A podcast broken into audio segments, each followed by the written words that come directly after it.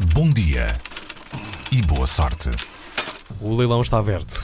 Olá, bom dia. Há sempre quem dê mais, mesmo cheio de nódoas e camaduras de cigarro, um casaquinho que tenha sido vestido por Kurt Cobain vale sempre uma pipa de massa. Ainda por cima, se falarmos do casaco que o vocalista dos Nirvana vestiu durante a gravação do mítico MTV Unplugged. Por acaso, já, acho que já falámos dessa notícia aqui, precisamente.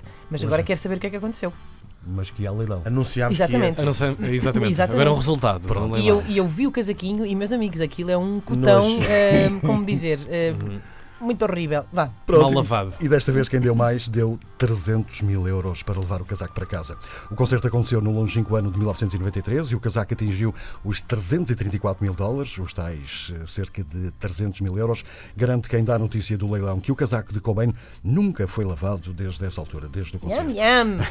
Diz quem percebe destas coisas que nunca uma peça de roupa tinha atingido um valor tão alto num leilão. Uma leiloeira de Nova Iorque diz mesmo que estamos perante o santo grau das peças de roupa usadas pelo vocalista dos Nirvana. A leiloeira apontava para um valor entre os 200 e os 300 mil, pelo que o valor final superou as expectativas. Foi também vendida a guitarra elétrica Fender Mustang, versão para canhoto, como era Kurt Cobain, que o músico usou na turnê do álbum In Utero. Nesse mesmo ano de 93, a guitarra foi vendida por mais alguns milhares de dólares, ou seja, 340 mil dólares. E já que estamos com a mão na massa, literalmente, fiquem a saber que este fim de semana, rico em leilões, eh, neste tipo de coisas, vendeu-se também uma Mota Harley Davidson e um Mercedes-Benz que pertenceu a Elvis Presley por 106 e 125 mil dólares, respectivamente. Menos sucesso ou menos dinheiro, acabou por ter o casaco de veludo que Michael Jackson usou quando estreou o filme Ghosts e também na festa eh, de aniversário de Elizabeth Taylor.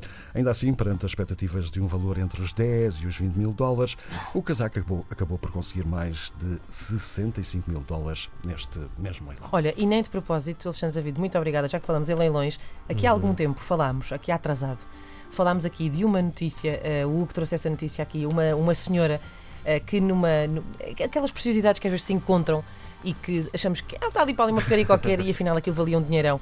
Foi uma senhora que encontrou, era um retábulo que tinha na cozinha.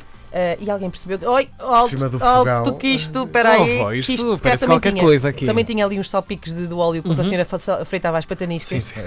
Mas percebeu-se que havia ali uma coisa bastante valiosa e, e tratava-se de, de- de um retábulo ahm, que agora foi a leilão e que rendeu à senhora, que tem 90 anos, o leilão aconteceu em França, qualquer coisa como 24 milhões de euros. Pau! Aqui a unidade foi para milhões, ok? O quadro da avó para milhões. O casaco do Muito mais, muito mais que o casaquinho de Cobain. 300 Mas mil. é um retábulo do século XII ou XIII, me lembro bem. Ora bem, é do século XIII, precisamente. Bolas. O Cobain também é um retábulo. Também já é um retábulo do Século século passado. E boa sorte. Isso- 300 mil, o casaco é mais mal lavado da história, eh, a valer 300 mil dólares. Obrigado, Alexandre David. Com um bom dia e boa sorte.